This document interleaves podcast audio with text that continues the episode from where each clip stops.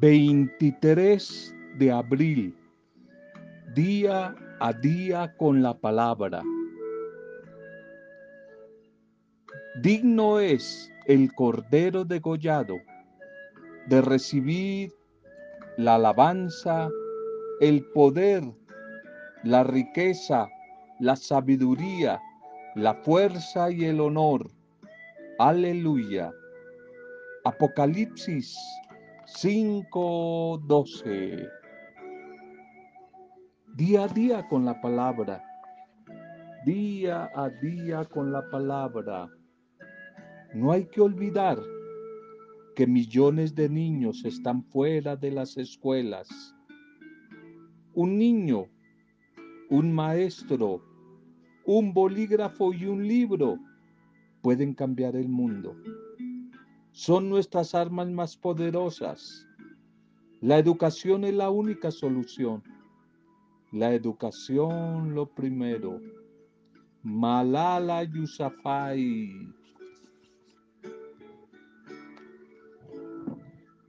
Bienvenidas, bienvenidos a este nuevo encuentro con el Dios de la vida en este tiempo de Pascua, en este tiempo de resurrección, donde andamos en busca precisamente de la vacuna de la vida, la vacuna de la esperanza. Pascua, tiempo para retomar, recobrar la esperanza. No podemos perder la esperanza en medio de estos tiempos difíciles que estamos atravesando.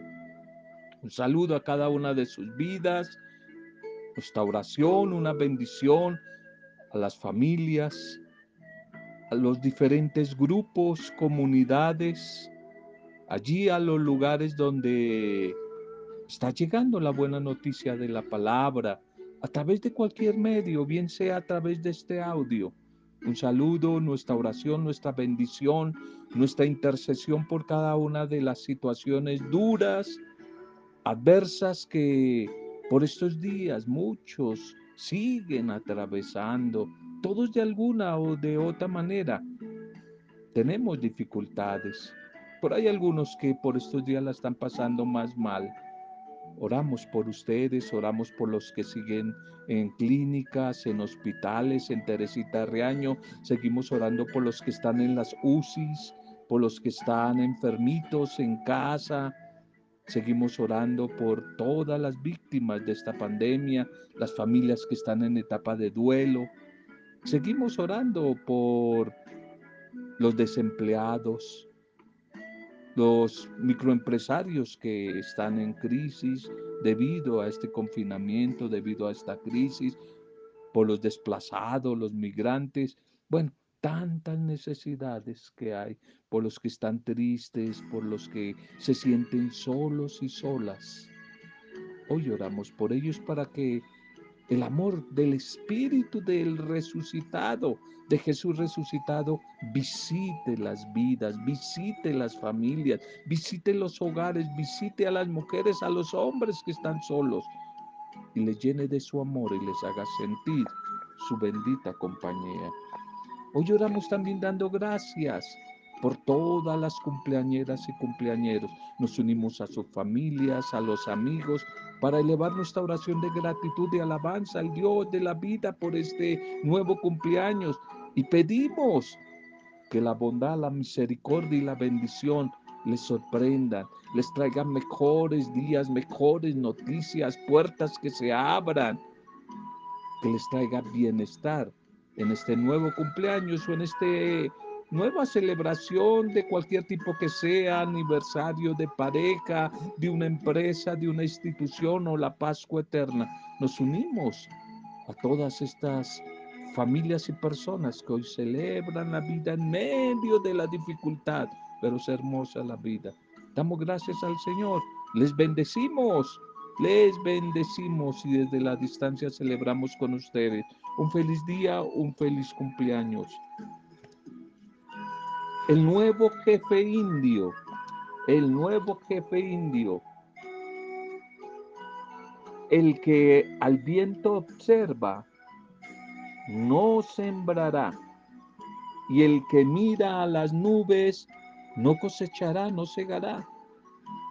El que se queda solamente mirando, observando, no sembrará.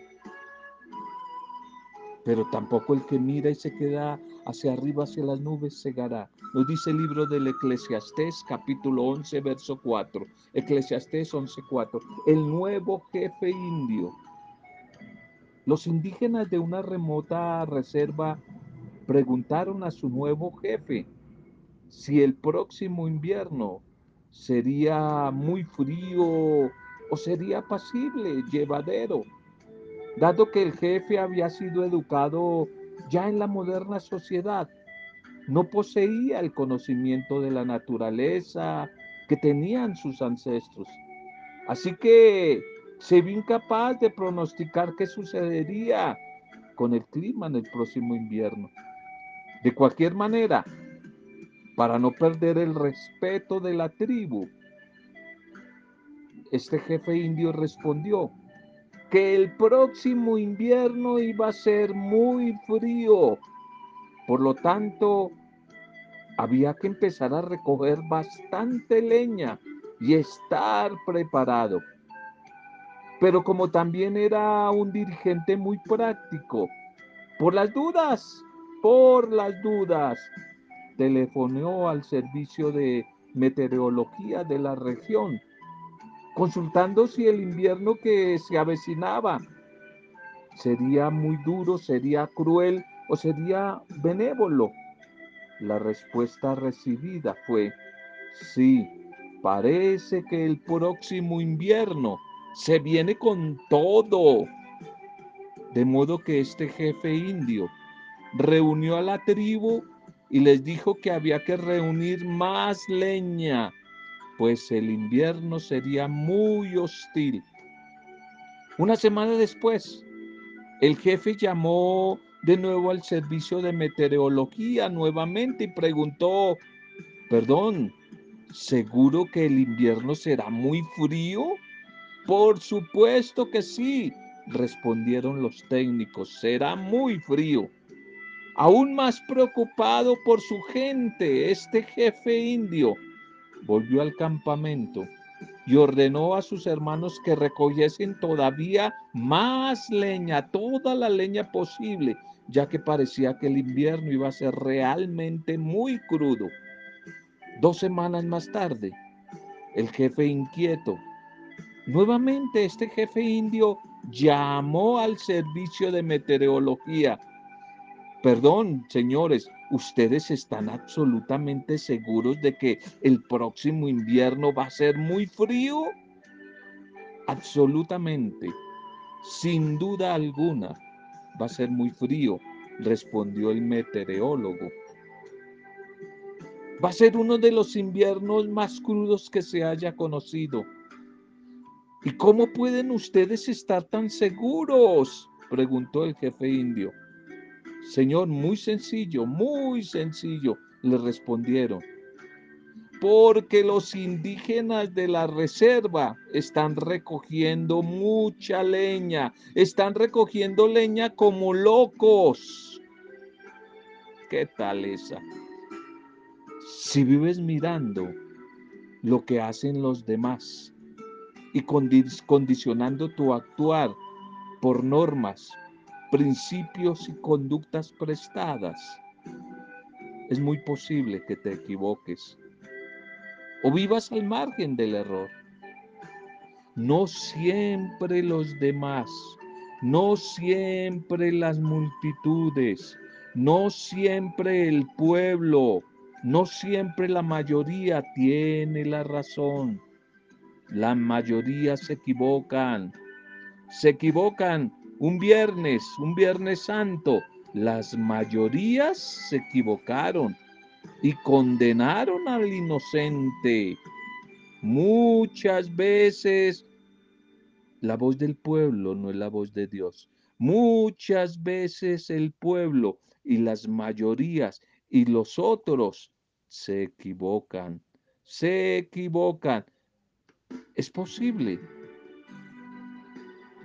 que tú también te equivoques por seguir a otros, por seguir a Vicente que va detrás de la gente. Es posible que tú por seguir a otros te equivoques o vivas siempre en el límite o al margen del error. No te arriesgues. No te arriesgues, toma tus propias decisiones. No pretendas seguir copiando lo que los otros hacen. No pretendas seguir al que está despistado. Un ciego guiando a otro ciego. No sigas a los ciegos porque de pronto van para el precipicio. No te arriesgues. No te arriesgues. Más bien, escucha, observa a Dios y síguelo a Él. Sigue a Jesús a través del Espíritu Santo. Sigue a Jesús y en Él toma tus propias decisiones, porque los otros también se equivocan. El que se rige por lo que dirán los demás nunca va a desarrollar un carácter auténtico.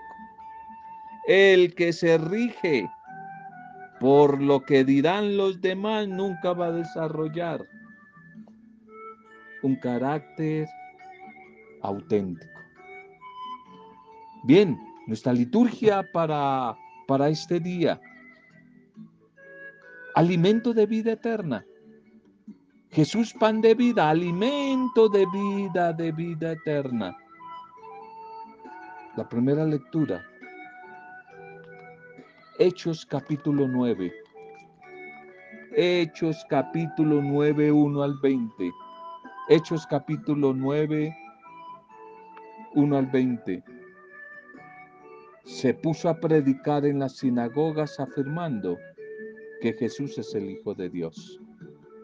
Este relato, el relato de la conversión de Saulo de Tarso, de Pablo, en el mensaje de esta primera lectura, podemos constatar cómo Dios obra en el ser humano y lo lleva por caminos, por sendas de cambio, de conversión, de libertad. Saulo, uno de los grandes perseguidores de los cristianos, en la época de la primera iglesia de la comunidad primitiva, hoy se encuentra con Dios, quien le indica un nuevo camino.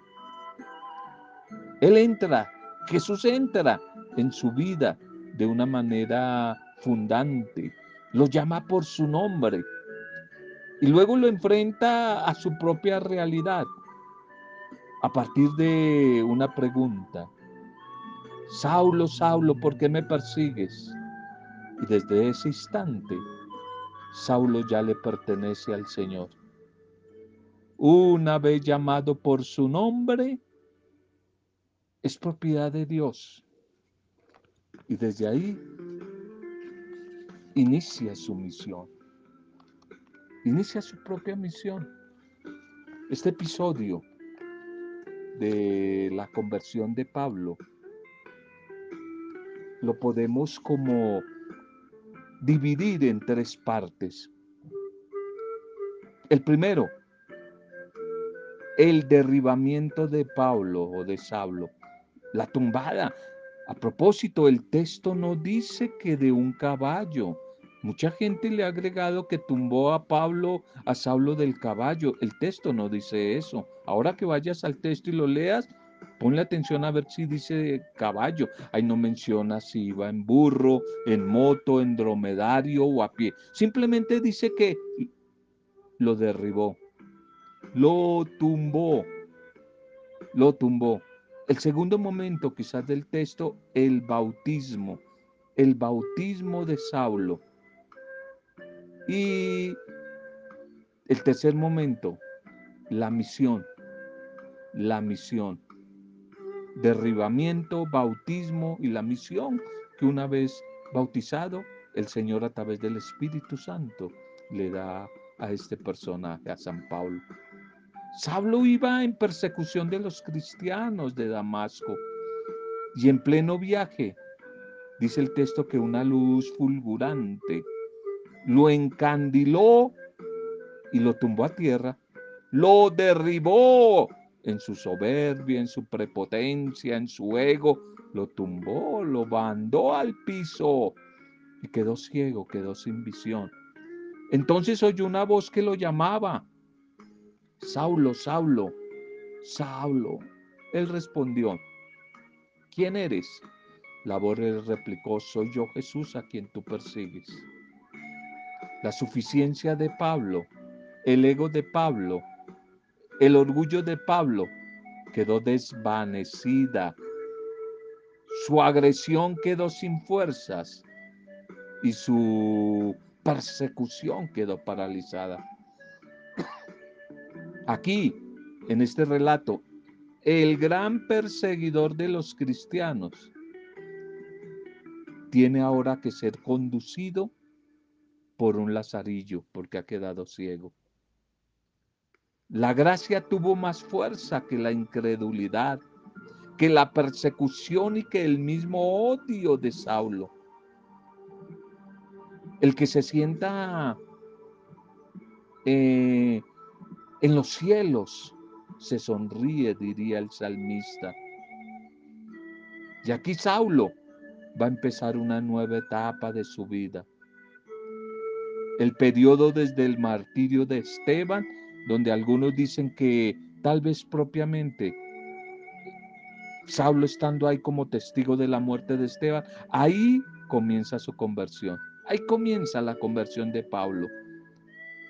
Hasta aquí quedará tal vez como un simple testimonio de la misericordia de Dios con este personaje, con Saulo de Tarso. No merezco llamarme apóstol, va a decir más adelante, porque perseguía la iglesia de Dios. Allí va a escribir a la comunidad de los Corintios. Y una vez bautizado en Damasco por un tal Ananías, Pablo recobra la vista y quedó lleno del Espíritu Santo. Y ahora deja de ser Saulo, tiene una vida nueva. Y de hecho, el Señor le cambia el nombre, un comienzo nuevo. Ahora se va a llamar Pablo, que significa pequeño, débil. Pablo es un hombre nuevo, es un hombre de Dios, es un hombre del Evangelio. Se va a convertir en un gran heraldo de Jesucristo. Cristo le ganó a Pablo la batalla le ganó la batalla del ego, del orgullo, de la soberbia, de la violencia. Se la ganó a Pablo. Ahora en adelante, la vida de este no tiene otra finalidad sino recorrer el mundo predicando que Jesucristo es el Hijo de Dios, que es el Señor, que es el Mesías, que es el Salvador, que ha resucitado el que había causado antes tantos males a las mujeres y a los hombres, a los discípulos y discípulas, a los santos de Jesús allí en Jerusalén. Fue ahora llamado, destinado a llevar el nombre de Jesús a todas las naciones, delante de los reyes y de los hijos de Israel. El Señor definitivamente. Definitivamente el Señor hace maravillas. Es admirable lo que hace el Señor. Con su bondad, con su gracia, convirtió la dureza, el furor de Pablo en un amor y en un celo por el Evangelio. Pablo tendrá que ir aprendiendo poco a poco, a ir transformando sus motivaciones, sus pensamientos, sus actitudes, para que de ahora en adelante todos ellos se conviertan y se den en función del servicio del Evangelio, ese que ahora está recibiendo como buena noticia que le libera, que le transforma. Qué hermoso pasaje este de de San Pablo, la conversión de Pablo, que la va a narrar más adelante otra vez y la va a narrar en la carta a los Gálatas varias veces, cuenta su testimonio de conversión. El salmo para hoy, el salmo 117, 116. Su fidelidad permanece por siempre, va a decir la comunidad orante del salmo. Este salmo es el más corto de todo el salterio, los 150 salmos, las 150 cantos y oraciones del pueblo. Solo tiene este dos versículos. El primero es una invitación a todos los pueblos para que alaben al Señor. El segundo da la razón. ¿Por qué alabar? ¿Por qué bendecir? ¿Por qué exaltar el nombre del Señor? Porque el Señor es grande porque su amor es eterno, porque su verdad libera. Nosotros al orar este salmo, al pensar, al recitar en la asamblea litúrgica, en la Eucaristía, este salmo, de una pensamos en Jesucristo, Jesucristo el Hijo de Dios, que es el amor, que es la verdad de Dios manifestada en la carne. El Evangelio para hoy. Juan capítulo 6, 52-59. Juan 6, 52-59. El que come de este pan vivirá para siempre, dice el Señor. El que come de este pan vivirá para siempre. Este texto, el de hoy, no lo olvides, está inscrito en el contexto de, del discurso del pan de vida que desde la semana pasada comenzamos y que termina mañana. Toda esta semana estamos en ese discurso. Y este discurso está dado a partir de siete cortos diálogos que el Señor Jesús mantiene con las personas que le acompañan, con todos los que le siguen. Jesús está tratando de explicar el sentido y la necesidad de comulgar. Ayer hablábamos un poquitico de qué significa comulgar, que es más simplemente que hacer una fila, abrir la boca y sacar la lengua. La necesidad de comulgar con el pan espiritual, que no es más que el mismo, dado en su carne, dado en su sangre. Los judíos se escandalizan ante este anuncio y murmuran contra Jesús porque ellos estaban codificados en las costumbres antiguas que prohibían tomar sangre. Deuteronomio 12, 16, 23. Interesante ese texto para mirar un poquitico el origen de la doctrina de los testigos de Jehová, de los adventistas. Les estaba prohibido tomar sangre. Se acercaba además la fiesta de la Pascua donde comerían el cordero. Los discípulos, los discípulos del Señor tampoco entienden el mensaje porque tomaron literalmente las palabras de Jesús. Comer la carne del Señor significaba y significa también hoy comprometernos aceptar y acoger a Jesús en su totalidad, en su causa, en su propuesta, en su proyecto, lo decíamos ayer, como el Cordero Pascual que viene a dar la vida por nosotros y a redimirnos. Tomar su sangre no es más que asimilar en nuestra vida su manera de vivir, su manera de obrar. Este mensaje de hoy desde el discurso del pan de vida, donde Jesús lo ha afirmado. Yo soy el pan vivo bajado del cielo. El que come de este pan vivirá para siempre. Y el pan que yo le doy es mi propia carne para la vida del mundo.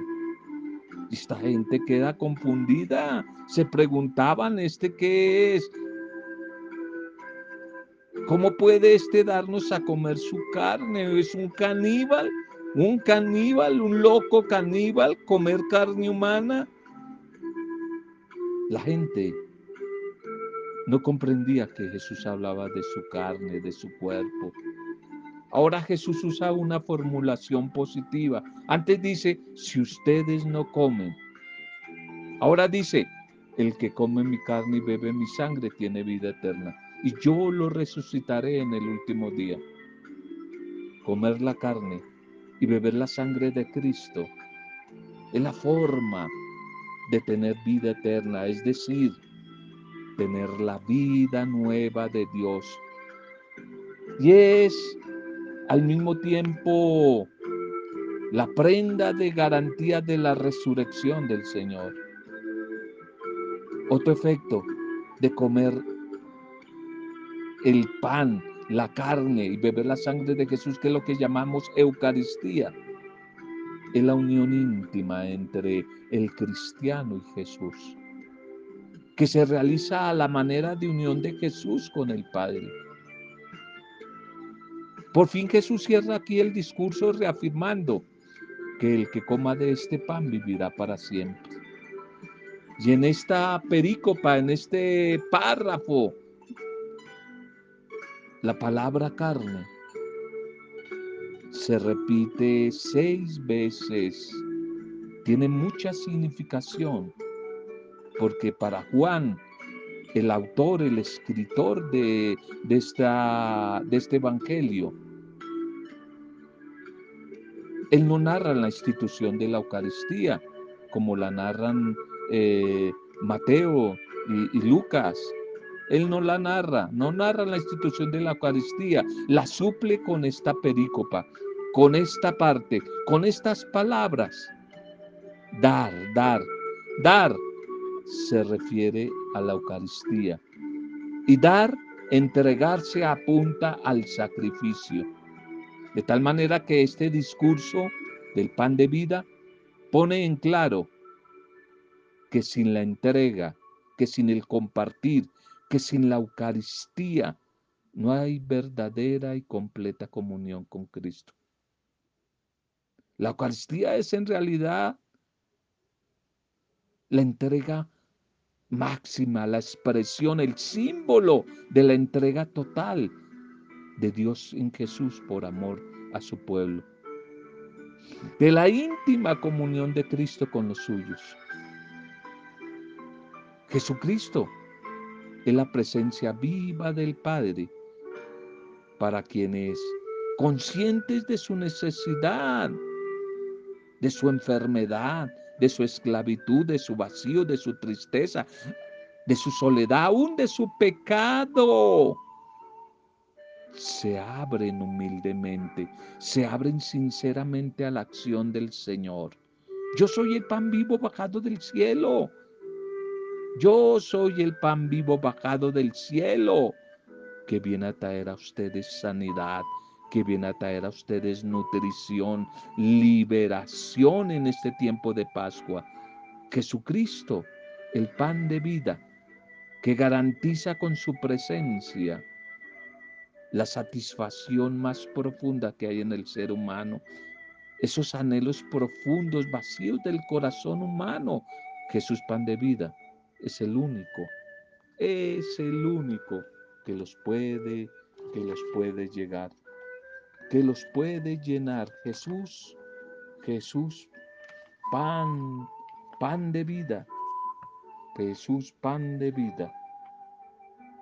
Oremos, dándole gracias al Señor y pidiéndole que, así como lo hizo Él con nosotros por amor, partirse, repartirse y compartir su vida con nosotros, nos regale la unción de su Espíritu para que nosotros también podamos partirnos y compartirnos solidariamente para servir y ayudar a otras personas, a ayudar a otras personas,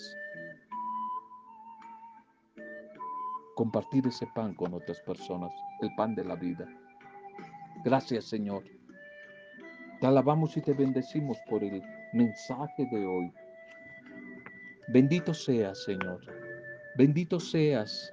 Ayúdanos, por favor, a entender que tú eres el alimento bajado de la dimensión del Dios amor, del Dios bondad, del Dios misericordia, del Dios solidaridad. Y que por eso, Señor, tu cuerpo y tu sangre son fuente de vida para todos aquellos y aquellas que anhelamos seguir caminando contigo, haciéndonos más humanos, más humanos, espirituales y conscientes de nuestras propias debilidades en este tiempo difícil, el tiempo de la pandemia, pero con una esperanza y con un, un gran ánimo y fe puestas en ti, ánimo y deseo para ayudar, para servir, para compartir con los demás, para anunciar tu palabra en nuestras diferentes realidades, Señor. Que tu Espíritu Santo nos ayude, nos ayude a hacernos también pan compartido con los demás, Señor. Qué experiencia tan maravillosa. Sentirnos unidos a ti, a tu cuerpo, a tu sangre, Señor. Permítenos, amado Señor Jesús, poder asimilar este tan profundo y hermoso misterio de amor que es inexplicable por el camino simple de la razón humana. Hoy queremos, Señor, decirte, danos de tu cuerpo, danos de tu sangre. Queremos tener comunión contigo, comunión de pensamientos, de sentimientos, de palabras, de sueños, de anhelos, pero de acciones, de obras, comunión contigo integral, de modo que al recibirte hagamos de nuestra vida una auténtica Eucaristía, una Eucaristía permanente, Señor. Enséñanos a ser mujeres y hombres eucarísticos, que no nos conformemos simplemente con el culto, con el ir a la Eucaristía. Antes que ir al templo, a la Eucaristía, es más importante vivir eucarísticamente.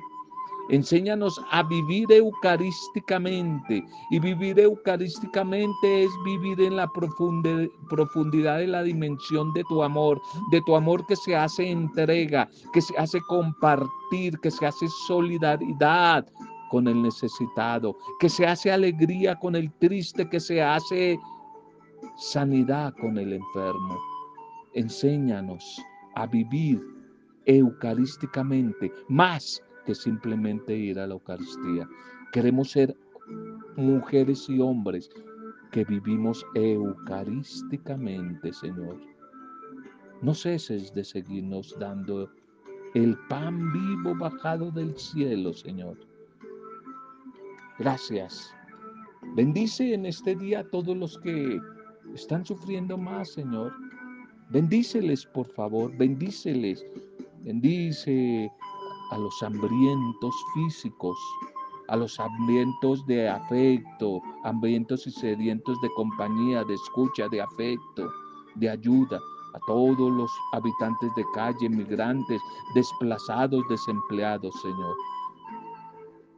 Oramos hoy por ellos, oramos hoy. De nuevo nuestros enfermos, nuestros cautivos, la iglesia entre las rejas, los que están allí en una cárcel física o cárcel, ataduras de, su, de sus vicios, también son comunidad, iglesia, pero que está entre rejas. Hoy oramos por ellos, oramos por nuestros gobernantes, oramos por nuestros niños, nuestros ancianos, las viudas, los abandonados, los tristes, los que se sienten solos y solas nuestras familias, nuestras comunidades, nuestros grupos. Hoy oramos por ellos, por los más débiles, de nuestras comunidades, nuestros vecinos, nuestros países, nuestra ciudad, nuestro entorno. Hoy oramos por nuestros cumpleañeros, cumpleañeras, los que están celebrando algún tipo de aniversario. Y a través de este audio oramos por todos los que nos piden oración y que por estos días la están pasando mal. Y lo hacemos desde la fuerza intercesora, santificadora, vivificante de tu poderoso Espíritu Santo, Padre, para gloria, alabanza y adoración tuya, Padre, en el soberano, bendito, poderoso, dulce nombre de Jesucristo el Rey, Jesucristo el Mesías, Jesucristo nuestro Señor y Salvador, Jesucristo resucitado, pan de vida. En el nombre de Él, con acción de gracias y alabanza, en compañía de María, nuestra Madre, hemos compartido el mensaje de hoy. Amén Roberto Zamudio de Día a Día con la Palabra.